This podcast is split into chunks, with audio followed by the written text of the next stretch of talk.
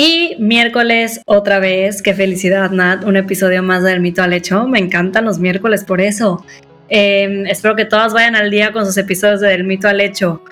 Oye, este tema, o sea, creo que hasta me va a dar pena preguntarte y está cañón porque así de, de heavy lo tenemos este como puesto en nuestras mentes. Es como, a ver, tú ¿Has experimentado alguna vez con prácticas sexuales? Ay, güey.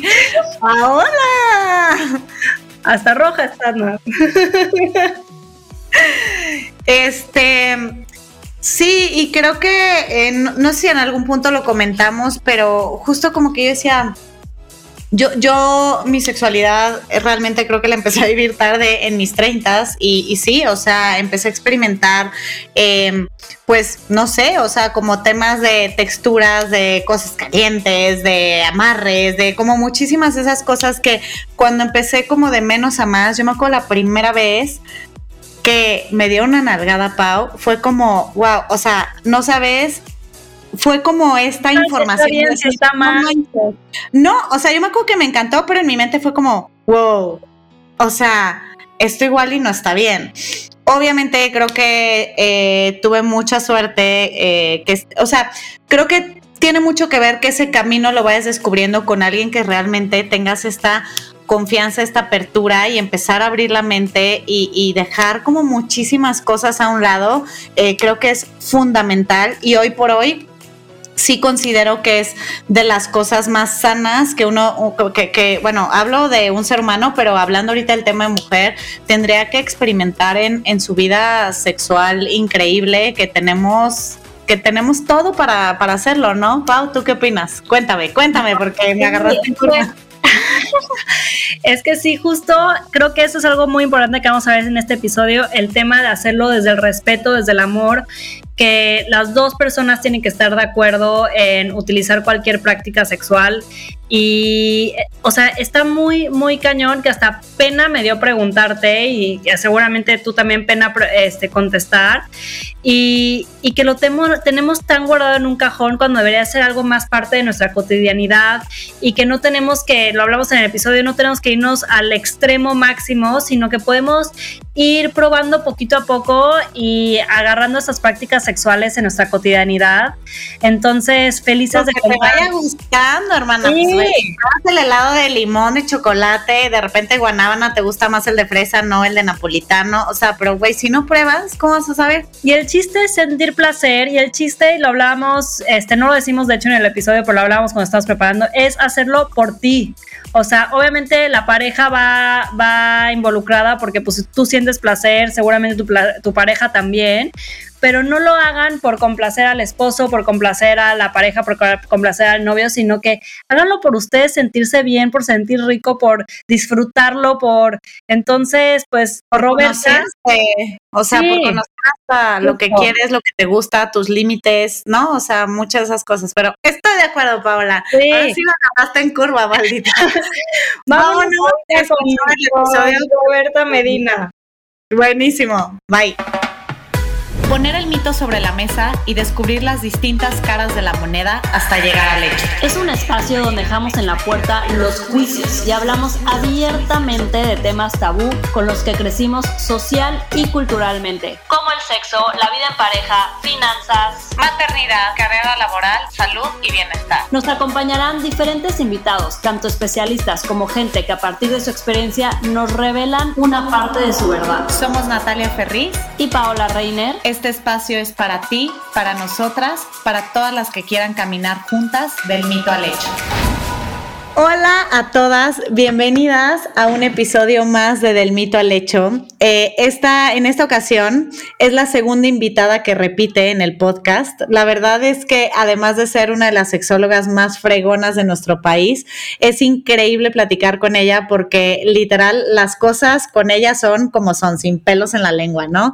Y desde la primera vez nos quedamos con más ganas, primero porque Pau en el episodio que, que, que se grabó con ella estaba literalmente teniendo a Martina. Y segundo, porque siempre, siempre me vuela la cabeza de querer preguntarle 10 mil cosas. Aparte, amo su cuenta y hoy viene a hablar de temas un poco más polémicos y amamos tenerla aquí de nuevo a Roberta Medina. Bienvenida de nuevo a Del Mito al Hecho, Roberta.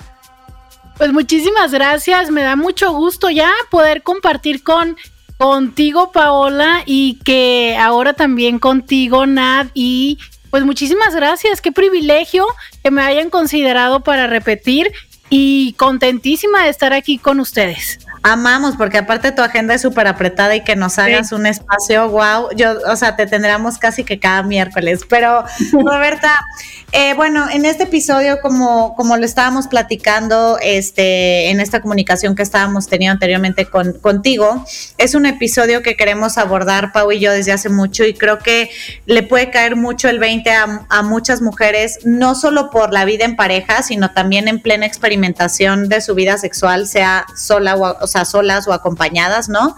Este, pasa el tiempo y uno va encontrando pues qué, le, qué, qué, te gusta, qué no te gusta, vas pudiendo explorar muchas más cosas, ¿no? Hablando desde un punto femenino, eh, creo que estos sesgos cognitivos que tenemos sobre lo que está bien o está mal, ¿no? O la parte de la vergüenza o de la culpa, o hacer o preguntar cosas que te pueden llamar la atención a tus 20, a tus 30, a tus 40 o más adelante, ¿no? Y posiblemente no lo llevas a cabo por lo mismo eh, de la vergüenza o de la culpa o lo postergas o no haces prácticas seguras por no informarte, ¿no? Entonces, la verdad, Roberta, queremos empezar a hablar de por qué nos da tanto miedo preguntar, experimentar y descubrir diferentes prácticas sexuales que involucran juguetes, bondage, eh, bueno, amarres, este, sadomasoquismo, sexo anal, etcétera. ¿Por qué nos da tanto, tanto, o sea, tanto miedo y nos quedamos un paso para atrás? Mira, yo creo que has dicho eh, un factor muy importante que es la educación, ¿no? O sea, lo cierto es que nosotros nos hemos acercado a la experiencia del erotismo desde lo que nos educaron en, primero en nuestra familia, después en nuestra escuela, después nuestros eh, compañeros, nuestros amigos y eh, los medios de comunicación. Pero lo cierto es que si bien llevamos avanzando, lo cual es algo reconfortante y sobre todo para las próximas generaciones, el erotismo en la mujer, si es que podríamos llamarlo erotismo, estaba más bien enfocado a lo que es la reproductividad y el placer o satisfacer a la pareja, ¿sabes? En nosotros nos enseñaron el, sexo, la sexualidad, como desde el miedo o la obligación. O sea, es, eh, tú tienes que encargarte, eres responsable de que eh, tu pareja esté contenta, esté satisfecho porque si no se te va a ir. ¿Sabes? Entonces, lejos de verlo como algo donde explorar, donde eh, divertirme, donde conocer, ¿no? Donde probar, lo veo como una parte de mi responsabilidad. Y aparte se me pone una carga de no solamente lo tengo que hacer, sino tengo que ser súper guau, ¿sabes? Entonces, híjole, porque si no eh, me van a dejar y llega un momento en el que no nada más me dejan a mí, sino dejan a mis hijos. Entonces también tengo este peso de ser la responsable de que la familia siga funcionando. Eso definitivamente que ya le da un tema de temor, un tema de responsabilidad, un tema de qué pereza, eh, me despierta la ansiedad y yo ya no quiero jugar, ¿no? Entonces, eh, o bien, quiero que me digan qué hacer y, lo voy a tratar de hacer lo mejor posible para que todo salga bien. Entonces ahí entra esta otra historia donde pues entonces me atengo a lo que mi pareja me enseña, a lo que mi pareja me, muestra o a lo que me dice. Y este es el guion que yo aprendo. Porque eh, en esta otra parte, quiero agregar a este punto que es donde también a la mujer se le ha como negado un poco el acceso a conocer para también justo privilegiar que entonces el hombre tenga más poder en este sentido, ¿sabes? O sea, si la mujer no conoce mucho, pues entonces lo que yo haga, lo que yo dé, pues va a ser mejor, ¿sabes? Va a ser reconocido como lo mejor. Independientemente de la historia que ya sabemos, que este tema de la virginidad es un tema pues un tanto comercial, ¿no? Es como, no sé si esto ya lo hayan hablado, si hayan hablado un poco del mito de la virginidad, pero que mucho tiene que ver con este sello de garantía que descubrieron que podríamos tener y que esto les daría a los hombres la seguridad de que pues los hijos serían de ellos para que heredaran sus tierras, ¿no? Este legado que ellos tenían. Entonces, es ahí que descubren que esta es la mejor manera de asegurarse que van a heredarle a personas de su misma sangre. Y bueno, ahí es donde de alguna manera cobra tanta importancia. Entonces, eh, las mujeres en general mm, no nos enseñan a convivir ni incluso ni con nuestro propio cuerpo, ¿sabes? Porque nosotros en nuestra zona genital pues no está expuesta, no convivimos con ella como los hombres cuando van al baño, que sí o sí la tienen que tocar, yo espero, ¿verdad? Porque si no, pues luego ensucian más el baño y eso no está muy padre.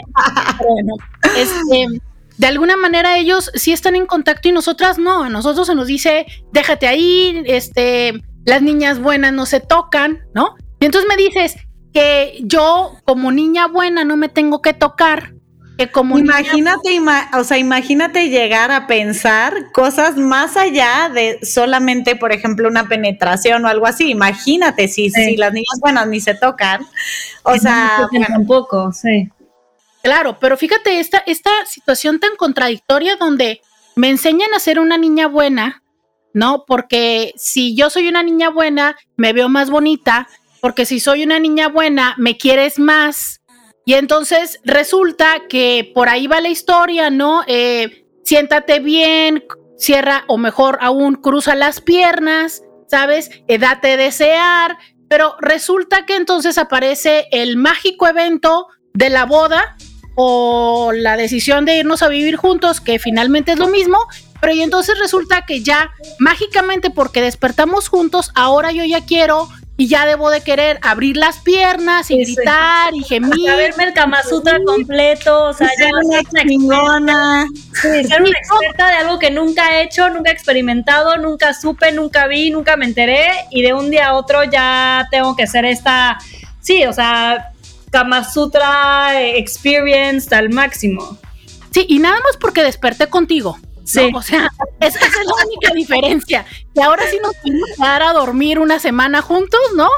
Y, y, estamos bajo el mismo techo, entonces ya como si el techo me fuera a dar toda esta añadidura. Entonces, a ver, ¿cómo contrarresto mis 10, 15, 20, 30 años de mala relación con mi cuerpo? De sentirme insuficiente porque no eh, tengo un cuerpo que cumpla con los ideales de belleza y muy probablemente si ya estamos en el tercer o cuarto piso, pues le agregamos otros temas como el cuerpo posparto, como muchas otras cosas, ¿no? Como, pues bueno, este, eh, las arruguitas, la celulitis. colgando todo. Claro, porque es chichi después de amamantar, no, pues no. Es lo natural, ¿sabes? Es lo natural. Y creo que los seres humanos nos alejamos mucho de lo natural. Hoy por hoy estamos mucho como en la onda fitness y regresar a las comidas naturales y a lo no procesado. Ojalá hiciéramos eso con los cuerpos. Pero curiosamente, más nos alejamos. Cada vez queremos cuerpos, imágenes, fotos, referencias. ¿No? Sí, sí, sí, completamente. Pero, oye, Roberta, digo, para que Pau Vayámonos al tema de las prácticas, Pau. Digo, nos tenemos como muchísimas dudas. Sí. Pero, a ver. O sea, sí, hablando justamente de lo que decía Nat, si hablando del el tema de literal solamente penetración, o sea, literal solamente eso, ya hay muchísimos tabús, ya hay muchísimas, este, falta de información, ya hay mucho, o sea, ya hay muchísimo, más bien no se de nada de eso, exacto, y, y es como algo que tú haces en privado con tu esposo, este, o si no lo haces con tu esposo, casi ni lo cuentas, o sea, algo como muy, muy íntimo, o sea, y hablando de todas estas prácticas sexuales, puta, todavía más, ¿no? Porque todavía hay muchas dudas, hay muchos miedos, hay muchas inseguridades y pues por eso queremos en el episodio, o sea, para, para que sepan todas, vamos a ir hablando de los de diferentes mitos de algunas prácticas sexuales, porque obviamente no nos da el episodio para para todas, este, pero por ejemplo, empezando con una, hablando del sexo anal, ¿no? Que ahorita seguramente que dije sexo anal, muchas de que no, como yo jamás en la vida. Ay, ching, ya le apagué. Sí. Ya, ya puse Este, de que por qué, o sea, y, y el mito yo creo que es como que es una práctica que pues realmente solamente es usada entre hombre- hombres homosexuales y que no se, ok, que una mujer no puede tener placer a través del sexo anal o que si nada más lo hace es porque a su eh, pareja le gusta y que ella no va a obtener placer a través del sexo anal o que es solamente para, para hombres homosexuales. O sea, como que ese es el, el- primer mito con el que nos gustaría empezar, Roberta. Mira, yo creo que eh, es cierto, Nat, que algunas personas eh, le pondrán pausa, le adelantarán, pero créeme lo que son más las personas que lo van a escuchar, solo que no van a decir que lo oyen. Eh, el sexo anal es yo creo que la tercera pregunta que más recibo cada vez que estoy en algún foro, en alguna entrevista, porque las personas tienen mucha curiosidad y te puedo asegurar que he hecho dos, tres, cuatro programas completos eh, para poder explicar toda la metodología de lo que hace que tengas un eh, buen, placentero y seguro sexo anal, ¿no? Eh, podríamos ampliarnos mucho en ello, pero quiero explicar de dónde surge este mito. Mira, nosotros tenemos la idea de que, ya hablaba un poquito antes, de la poca relación que tenemos con nuestros genitales. Y mucho entendemos que nuestros genitales no están limpios porque son los encargados de ayudarnos a evacuar, ¿no? Eh, tanto a miccionar, orinar o a, tener una evacuación fecal. Entonces, tenemos la idea de que ese es un lugar que está sucio, que es un lugar al que no tenemos que visitar y que incluso hasta pareciera que nos avergüenza todo lo que tenga que ver con él, incluyendo flatulencias y el, color y todo esto, ¿no? Entonces, tenemos muy castigada esa área. Y justo la hemos eh, pegado con estos estigmas que tienen que ver con homosexualidad masculina, lo cual quisiera decir es, no todos los hombres homosexuales tienen prácticas penetrativas anales. Habría que empezar por decir esto, ¿no? Y también los hombres, no todos los hombres que tienen prácticas penetrativas anales son homosexuales, o sea, es ¿De qué va esto? De que es un área que tiene muchísimas terminales nerviosas. A ver, porque Diosito lo hizo así, ¿sabes? Para que fuera divertido defecar. Punto. Si no fuera divertido, si no fuera placentero, porque a ver, si fuéramos un poco honestas, podríamos decir que todo mundo hemos sentido un placer, ya sabes, después de tener una ay, de descanso, ¿no? Una evacuación de descanso de la matutina, que muy probablemente casi es la que todo mundo disfruta.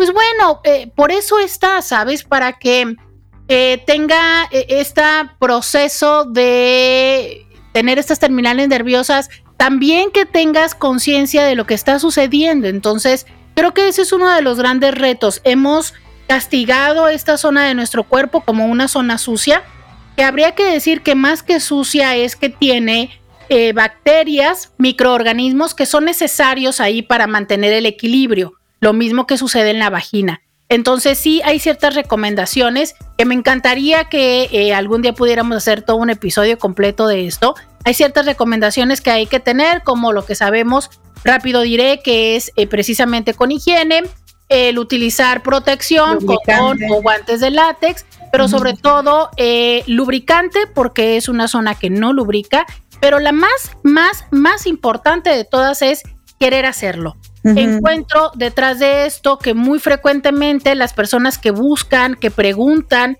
cómo poder llevar a cabo, es más bien desde una situación, volvemos a esta historia, de obligación. Mi pareja ya me lo pidió, encontré que está viendo pornografía, me dijo que su ex sí lo hacía, y entonces yo siento que o accedo o lo que sigue es me deja o se va con otra. Y este es un tema, es eh, esta como cualquier otra zona de tu cuerpo, tiene que ser el acceso a ella porque lo decidas desde un proceso consciente y voluntario, no porque te sientas estresada, no porque te sientas preocupada, porque el miedo es uno de los principales enemigos del placer.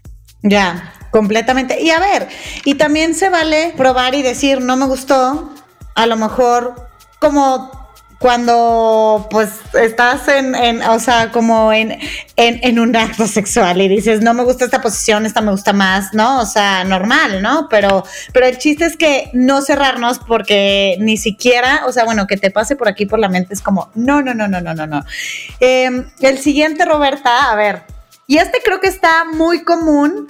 Eh, entre las mujeres leí que hay varios estudios de distintas universidades, y para bien o para mal, porque hay muchas cosas que, que como dices, o sea, como que determinamos estas inspiraciones desde lo que nos ponen en la tele, pero al final eh, esta, esta, como soft porn eh, hacia la mujer, ¿no? Desde Fifty Shades of Grey, ahorita creo que sacó una Netflix, de hecho muy mala, ¿cómo se llama? Yo la vi. Mm, 365. Sex Life no sé, está, está bastante mala. También es como otro soft porn, este, como, como a estas mujeres abnegadas, ¿no? Como para abrirles la mente, pero bueno, todo se vale. Eh, el tema es, esta práctica, según yo, en las mujeres, y estos estudios lo avalan, como que se va mucho hacia el tema de la mujer, el tema es sadomasoquismo, ¿no? Y como sentirte dominada, ¿no? Se puede, eh, está esta parte como un poco de, de, de, mito, ¿no? O sea, que se puede atentar con tu vida y puede acabar mal, obviamente si no te preparas, yo sé que hay palabras de seguridad, ahorita ya nos contarás más cosas, cómo voy a poder sentir placer con dolor, ¿no? Y cómo llevar a cabo esta, esta práctica que a lo mejor dices, puta, me llamó súper la atención, me prendería cabrón, pero no mames, ya nomás me dan una nalgada y me asusto, ¿no? Este, pero bueno, el tema va más hacia, hacia el sadomasoquismo. Fíjate que este voy a. Está padrísima esta pregunta, pero ahora recuerdo que me quedaron dos puntos pendientes de decir del anterior del anal y empiezo con eso para pegarlo con esto. Creo que hay dos temas también por los cuales se dificulta, que es uno, es eh, hemos pensado y nos han enseñado que hay prácticas que son entre comillas decentes, ¿no? Que se hacen, que hacen las mujeres bien y hay otras que hacen las mujeres no decentes. Entienda usted lo que quiere entender, ¿no? La, las trabajadoras sexuales casi siempre es que nosotros pensamos. Entonces, eh, todas las prácticas que están dentro del marco de lo que entendemos como amor, entre comillas, que es el misionero, básicamente, ¿no? Entonces eso lo aceptamos y eso está bien. Pero si yo ya quiero algo que no sea el misionero, ya no está tan bien visto. E incluso hay por ahí una historia de que la primera mujer de la Biblia fue Lilith y que justo tiene que ver con esto, ¿no? Con que ella pidió pues otra práctica diferente que no fuera la del misionero. Entonces, ese es un tema que va a estar a lo largo de todos los mitos que seguramente vamos a estar hablando el día de hoy. Es si yo pido esto, si yo quiero esto o si yo accedo a esto, mi posición de mujer bien, de esposa, de casable, de buen material, de mujer decente, es como si yo sintiera que me van quitando puntos, ¿no? Voy bajando en el ranking. Entonces, esto sigue presente también en las prácticas BDSM. Y la otra, que esta sí es más que tiene que ver también con el eh, sexo anal, es la parte de la dominación. El tema de, eh, de la penetración anal, ¿no? Eh, ha estado mucho vinculada a temas de poder, a temas de, de dominación, ¿sabes? De yo sobre ti. Entonces, este tema para muchos puede ser algo sexy, pero para otros puede ser algo humillante. Y ese es otro tema, ¿sabes? Eh, hay personas que tienen esta idea de que si tú tienes poder sobre mí, es porque entonces yo eh, he perdido el control o me estás humillando. Y este tema del poder es el tema principal y eje de estas prácticas BDSM. El B significa bondage, que es eh, esta, híjole, es un arte, esta práctica de a través de con cuerdas y otros materiales realizar ataduras alrededor del cuerpo donde em, estas ataduras, que es todo un arte, y sí, es todo un arte, sí, sí, mucho, eh, básicamente lo que hacen es a través de estas cuerdas estimular estos puntos específicos del cuerpo donde generan estas sensaciones placenteras al ser manipuladas, pero también está todo un placer en el hecho de crear, ¿no? Esta obra de este amarre y también de ser liberado. Entonces, esta es la práctica del bondage. está la D, eh, que significa dominación o disciplina, porque justo eh, las personas BDSMeras, que es la manera en la que las, las llamamos, eh, justo son estos, yo diría, son los nerds del erotismo. O sea, conocen cada una de estas prácticas. En cada una de estas disciplinas hay muchísima información que dominar. Desde, yo te podría decir, desde qué material es la cuerda, cuál es el grosor, cómo hay que lavarlas, dónde hay que ponerlas, dónde no hay que ponerlas, cuál es el, sabes, hay, hay mucha, hay mucho que conocer y que saber. Entonces, de esto viene la D de dominación y de disciplina. La S es de sado, que tiene que ver con em, el placer que se tiene al someter a otra persona tenemos la idea que puede ser al infligir dolor solamente. Eh, de esto voy a hablar en un minuto. Y masoquismo, que es el placer de eh, saberse lastimado. Ojo con esto, esto no es violencia. ¿Sabes? Esto no es, a mí me encanta, te voy a dar un moquetazo y te voy a romper la nariz o te voy a dar una cachetada. Es completamente consensuado, ¿no? Y obviamente bajo, bajo los límites que se pacten entre dos personas. Y esto del consenso del que hablas es supremamente importante porque es una situación donde tú y yo acordamos, este es un juego y es un juego de adultos, donde tenemos tanto una palabra de seguridad, que es una palabra que no tiene que ver con el contexto erótico, que en el momento en el que yo lo diga vas a parar, tenemos un semáforo, ¿no? Donde yo te voy indicando qué tanto o qué menos intensidad necesito de este estímulo que tú estés haciendo. Pero sobre todo hay otras cosas, que es, es un juego seguro. O sea, es consensuado y seguro. ¿A qué se refiere seguro? A que cualquiera que sea la práctica que estemos haciendo, tenemos una forma en la cual habrá la posibilidad de cortar y salir ilesos. Ya sea que estemos jugando con cera, con esposas, con ataduras, eh, a cada uno de estos le corresponde algo que tendríamos que tener, ya sea hielo, ya sea unas tijeras sin filo, ya sea unas llaves extras, sabes, de manera tal en que esto no lastime mi cuerpo.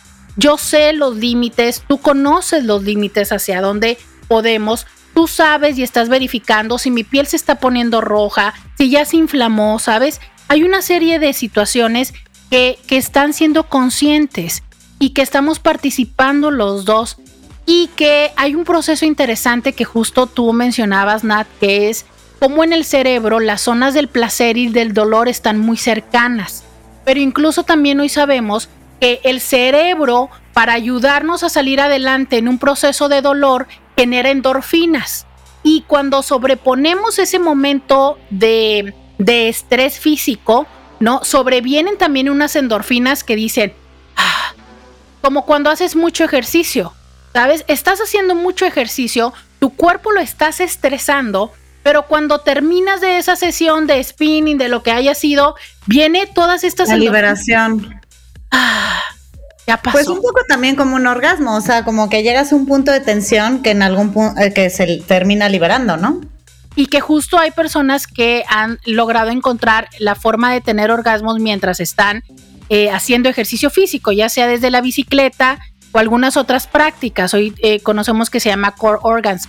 Pero eh, justo es esto, ¿sabes? Es, es un juego que es consensuado, pero que sobre todo, más que el dolor, me parece importante que quede muy, muy claro, es, no estamos hablando de dolor, no estamos hablando de someter, estamos hablando de un juego de poder, donde yo te cedo mi poder, o sea, yo me entrego a ti, tú, si eres el dominante o la dominante, eh, tomas esta posibilidad de, de tomar, de hacer, de explorar mi cuerpo responsablemente. Porque es justo esto, es una responsabilidad, ¿sabes? Yo me suelto, me entrego a ti y tú eh, haces de mí. Y es un proceso muy interesante, también de esto podremos hablar y hasta varios programas de todas estas disciplinas. Sí, vamos a tener a Roberto una vez al mes. Escríbanos, escríbanos. Escríbanles y escríbanle los temas, yo encantadísima de estar aquí con ustedes. Y este es un tema, y te lo digo, eh, yo ya he estudiado tres cursos a profundidad de todo esto, porque es todo un proceso muy interesante y muy emocional. ¿sabes? Y muy psicológico. Sí. O sea, no es de tírale golpes, es, es toda el proceso psicológico que hay detrás de cómo ejercer el dominio hacia una persona. Y esto es muy sensual. Incluso habría que decir que ya haciendo esto de manera profesional, muchísimas de las veces no incluye coito. Esa es la parte interesante, ¿sabes? Hemos olvidado en la relación de pareja tradicional el hecho de jugar con todo lo demás que no es coital. Pensamos que tener relaciones sexuales tendría que tarde que temprano terminar algo entrando ahí, ¿no? Y buscando una eyaculación, un orgasmo. Pero cuando podemos jugar con eh, deprivar los sentidos, con que no veas, con que no te puedas mover, con las temperaturas. O sea, fisiológicamente el hombre, a lo mejor con una penetración, siente ya muchísimo placer y ya, y en el caso de la mujer es muy diferente. Fíjate que creo que sí, por costumbre, pero aún así yo creería que todavía podrían sentir más placer. ¿Sabes? Creo que ese es el placer que conocen. ¿Por qué? Porque es al que están acostumbrados, porque a veces incluso cuando han, quisiera no usar esta palabra, pero bueno, cuando han abusado de la masturbación, pues se acostumbran a tres sacudidas y ya, ¿no? O sea, indistintamente si es con la mano o en la vagina. Y, básicamente es lo que hacen, masturbarse en el cuerpo de una mujer. Pero creo que hay más, ¿sabes? Cuando los hombres se van al erotismo, y justo uso consistentemente esta palabra porque para tener coito, para reproducirnos, para tener sexo, lo que se conoce como sexo, que no sería la definición, pero bueno, para tener sexo, mira, eso hasta los animales lo hacen, ¿sabes? Nada más es cuestión de que le atines como por dónde. Pero el erotismo, que es toda esta construcción de placer, de, encuentro, de fusión, de intimidad, de creatividad. Eso es una construcción humana. Los animales no necesariamente tienen erotismo. Digo, sabemos hoy que hay especies que tienen relaciones sexuales por diversión. Sí. Eso sí lo sabemos. Pero el erotismo, ¿sabes? Esta parte de todos estos juegos, de la seducción, de las texturas, de el, el tease and deny, del llamero, ¿sabes? Del texting, o sea, por Dios, eso es meramente humano, ¿no? es esta parte donde te aviso, te, te, te provoco, todo eso, ese es el erotismo y eso es humano. Sí. Oye, Roberta, no, que, de verdad está buenísimo todo, o sea, estoy así que con la boca abierta de todo, o sea, que creo que esta información es súper, súper importante y como dices, nos daría este, la vida para hacer un episodio de cada, de cada cosa. Qué bueno que hablas de ese tema del tema, o sea, del tema de que no es lastimarte, porque tú lo hablábamos, Nati y yo, cuando estábamos preparando el episodio, o sea, te dicen sadomasoquismo y te ubicas, ya sabes, de que siempre con, con, cubierta toda de piel, con este outfit especial, a lo mejor de que hay sangre, o sea, ya sabes, y no, o sea, no es llegar a ese extremo, y como dices, es una responsabilidad de dar tu cuerpo también al que, con el que lo estés haciendo y que esté, o sea, que de los dos lados este, existan estas reglas para poder justamente disfrutarlo al máximo. Y hablando del tercer, este, de la tercera práctica sexual, Quiero agregar algo porque esto me ah. parece súper interesante, Paola, que es, sí, eso imaginamos. Látigos, este, látex, que es delicioso, ¿no? Y es parte de la de la parafernalia y demás, pero todas las parejas de alguna manera lo hacemos. Sí. ¿Sabes? Yo creo que todas hemos jugado al cierra los ojos, al de te tengo las manos, al no te puedes mover, al siéntate, no sé, siéntate arriba de las manos y no puedes sacar las manos, ¿sabes? Todo este tipo de cosas que es eh, un poquito el ejercicio de poder. Ah, nos estamos besando, pero de repente me hago para atrás, ¿sabes? Y te hago difícil que me beses. Es un poco este juego. Y justo de eso va, o sea, no, no, no te pienses que vas a necesitar ir a comprarte todo el kit, porque además ya te quiero ver con todo el kit y el látigo y decirme ahorita, ¿y ahora qué hago? No, pues bueno, o sea, o sea, sientes hasta ridícula, yo creo, o sea, güey, ¿qué estás haciendo? Y eso es súper importante que lo estamos viendo en este episodio, Roberta, porque justo creo que las mujeres que nos están escuchando, o sea, decirles como, güey, no tienen que ir de, de cero a mil, o sea, esa vez puedes empezar con un jugueteo en los besos, un jugueteo en agarrar las manos, un, o sea, como que no es de 0 a 100, ya sabes, puedes ir como, o sea, hay diferentes prácticas que, que, que las puedes ir integrando en tu vida sexual de una manera muy natural sin tener que estar totalmente vestida con este látigo y toda de látex. O sea, tu personaje, tu personaje. Oye, Roberto, y bueno, y, el, y el, el, siguiente que queríamos platicar, este también es muy general y seguramente hay muchísima información sobre esto, pero es la parte de, de juguetes sexuales, ¿no? Eh, porque uno, yo creo que uno de los mitos es la parte de, no, yo no uso juguetes sexuales, este, porque me va, me va a gustar demasiado y ya el contacto humano va a ser como que ya una, o sea, va, va, va a entrar en, en, segundo plano, o al revés, que tu pareja, o sea, que tu esposo, novio, pareja, quien sea, este, le tenga de alguna manera un miedo a sentirse desplazado de bueno, yo no quiero usar vibrador porque luego ya nada vas a querer con vibrador o con, ya sabes, por poner un ejemplo. O sea, como que hemos escuchado esos dos mitos, o de que yo no lo uso porque no me quiero clavar en eso, o el, la pareja como con este miedo de que el juguete sexual lo desplace. Mira, eh, eh, y, y hay otros más, ¿no? Pero yo lo primero que les quisiera decir a los hombres que sienten eso es, mi vida por Dios, quiéranse un poco más, ¿no? O sea, yo esperaría que fueran más que un pene, de verdad, digo, porque es que si ellos están poniendo en ese lugar, pues, pues, ¿cómo te ayudo? No, o sea, es, eh, las parejas somos más que solamente genitales eh, funcionando para lo coital, ¿no? O sea, somos más que un pene erecto y una vagina lubricada. Es, eh, somos todo esto, el contacto, la caricia, la seducción, lo emocional, y la complicidad, ¿sabes? La intimidad y repito, la complicidad. Entonces, si tú y yo estamos jugando con esto, que sea un juguete, ¿sabes? El control de la televisión o el nuevo horno de microondas, es lo mismo. O sea, de lo que va es, esto es algo que tú y yo estamos creando, ¿sabes? Esto es algo que tú y yo estamos descubriendo. Entonces, aquí no se trata de sustituir, se trata de em, justo esto, de ampliar el mapa erótico. Entonces, hay juguetes y a ver, es que son maravillosos, ¿no? O sea, hacen cosas que de pues verdad... también creo que una vibración de un juguete ya a los niveles que están, obviamente nunca se va a comparar eh, a, a, esos niveles si nos vamos solo a lo físico, ¿no?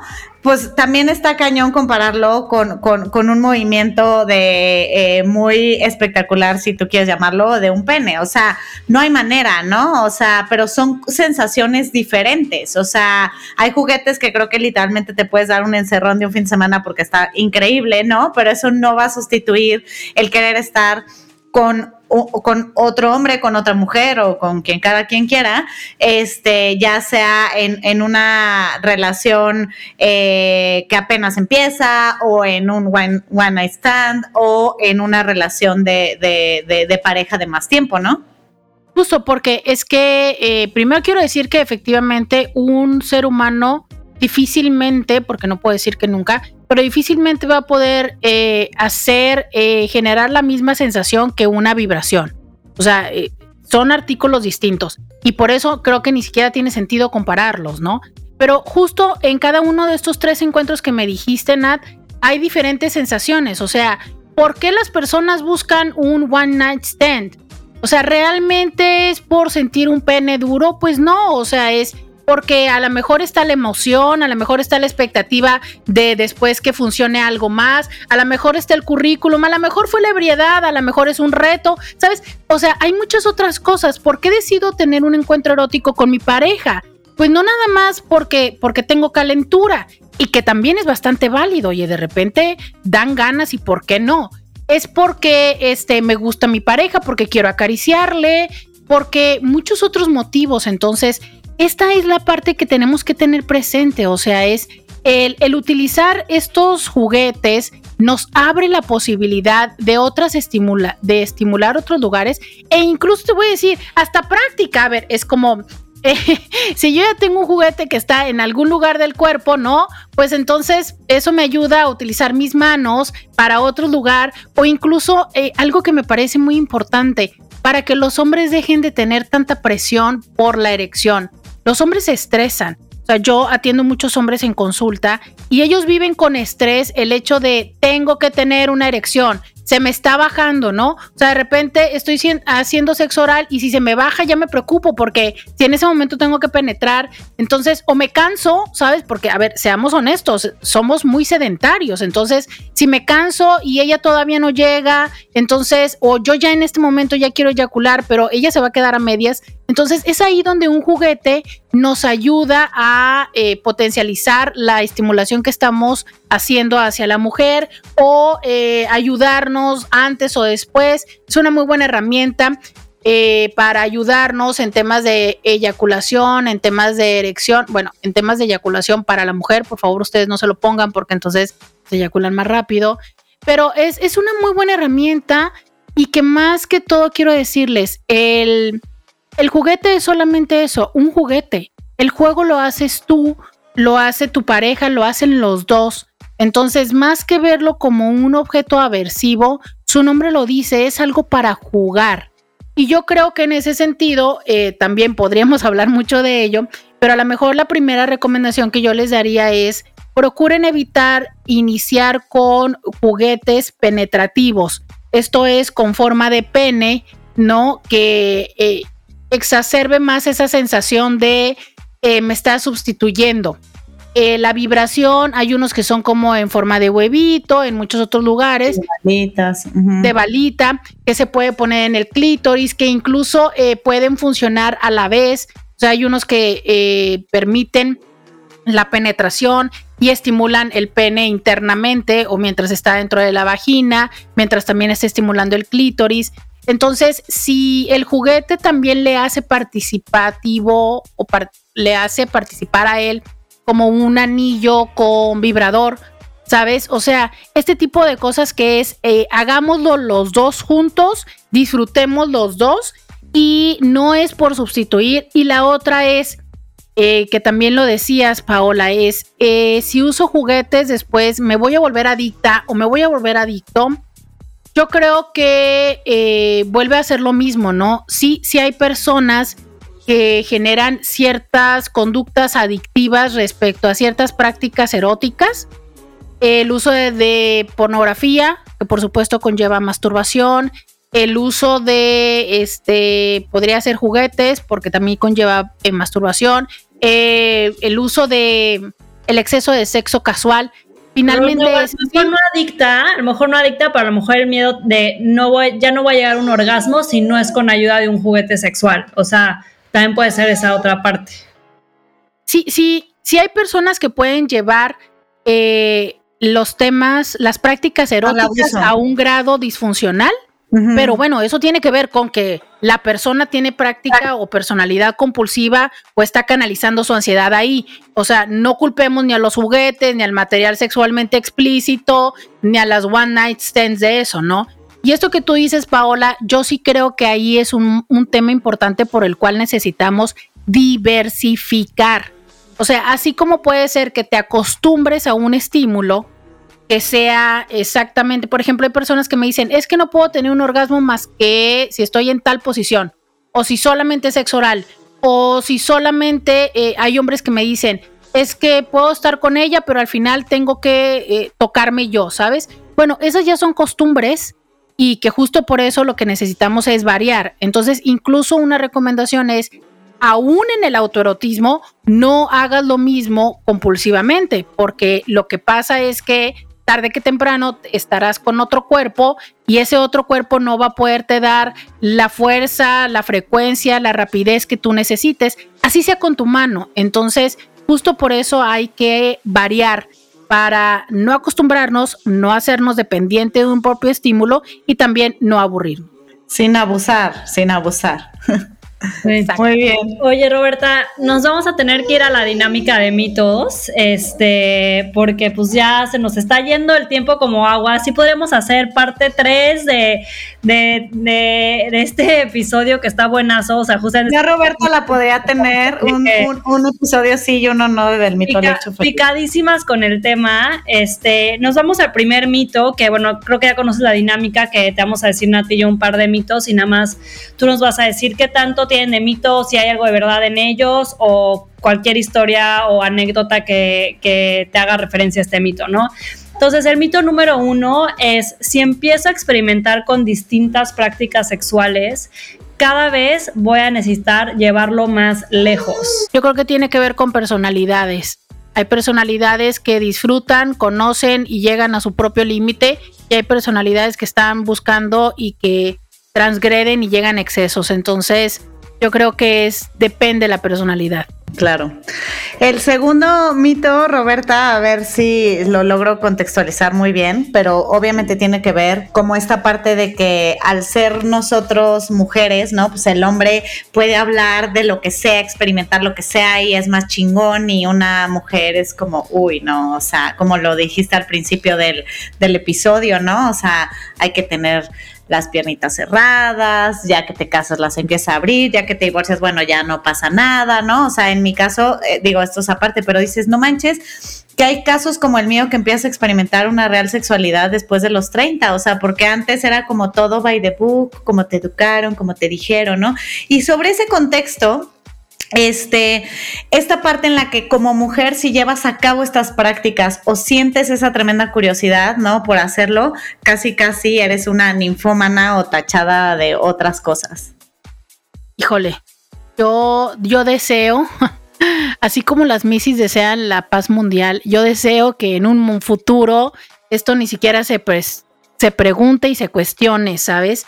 Pero lamentablemente creo que aunque ya cada vez son menos, todavía hay hombres que tienen esta idea de, eh, híjole, eh, si es muy fácil, si hay sexo en la primera noche, a lo mejor no la tomo tan en serio. Creo, insisto y recalco, entre más eh, jóvenes son, menos lo consideran. Esto estoy hablando todavía de hombres, no sé, en el cuarto piso, en el quinto piso, ¿no? pero creo que vamos avanzando mucho y de verdad es que las mujeres tendríamos que reclamar el mismo derecho que tenemos de sentir, de gozar, de explorar sin que se nos juzgue. Y en eso yo aplaudo las nuevas generaciones que están haciendo un gran trabajo como mujeres reclamando esto, ¿sabes? Nosotros también tenemos derecho al placer como tal y que no se tenga que cuestionar nuestra sexualidad en función de nuestra reproductividad, de nuestra edad. que no se tenga que cuestionar. O sea, de verdad, yo he estado en, en, en mesas de, o sea, de, de, de pláticas donde a un hombre no, no, no se, no se le juzga de la misma manera a una mujer hablando de temas y a mí me choca estar de que, ah, fulana, porque tal y tal y tal. No, güey, sí, no mames, está cabrón, esto, güey, qué puta. O sea, no puedo, o sea, de verdad es algo que transgrede, cual, o sea, mi ser, ¿no? Y un hombre sí, entonces digo, güey, por, o sea, ¿no? Y perdón, porque muchas de los que nos van a estar escuchando perdón que lo diga así de abierto, eh, y seguramente varias de las que están casadas han de decir, ¿cómo voy a poner este tema sobre la mesa a mi esposo? Me va a decir que a quién me cogí, que, que, que de dónde saqué estas ideas, ¿no? O sea, cuando el hombre sí las puede llevar o traer a, a la práctica o platicarlas sobre la mesa. No digo en todos los casos, y sí creo que se ha avanzado mucho, pero también creo que esta parte va a seguir, o sea, tristemente, muchas de las que ahorita nos están escuchando tienen ese tema hoy. Sí, y que lamentablemente eh, ojalá lo pusieran en la mesa, pero que sabemos que lo que muchos hacen es ir a buscar otro lugar para hacerlo, ¿no? Hay un tema del cual sería interesantísimo hablar, que es cómo también nos han tipificado a las mujeres entre la santa, la puta, no, mi mamá, o sea, es, pareciera que hay ciertas mujeres que sirven para ciertas prácticas y ciertas que no. Y con la que me caso, con la que me agarro, con la que tendré un hijo, con la que, no, o sea, siempre hay como esos cajones. Exacto, pero no se dan cuenta que finalmente con la que se casaron, idealmente el plan de vida tendría que ser a futuro y para que alguien decida quedarse y ser feliz a tu lado, pues también tendría que tener satisfacción, proyecto de vida eh, y muchas otras cosas, ¿no? Entonces, ojalá que, que no sea un tema que logremos que nos demos cuenta que el placer, el derecho al placer es para todos los seres humanos y no nada más eh, defiendo a las mujeres, sino también decir, por favor, consideren a las personas de, a las personas de la tercera edad, porque pareciera que también a ellos les castigamos mucho su derecho al placer.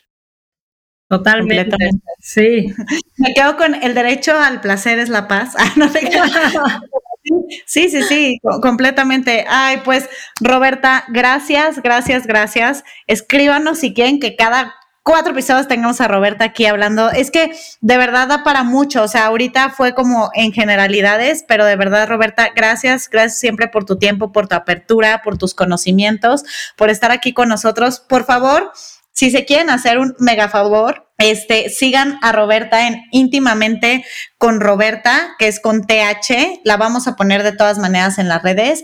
Este, síganla, tiene unos lives diarios buenísimos y realmente queremos tener mayor educación, mayor apertura, porque el sexo no es más que conocer, conocernos, explorar, educarnos, ¿no? Y obviamente practicar, ¿no? Entonces, este, y obviamente también, si por ahí nos siguen en arroba el mito al hecho, está increíble. Gracias Gracias, de nuevo, Roberta, por estar aquí. Muchas gracias, un placer y espero regresar.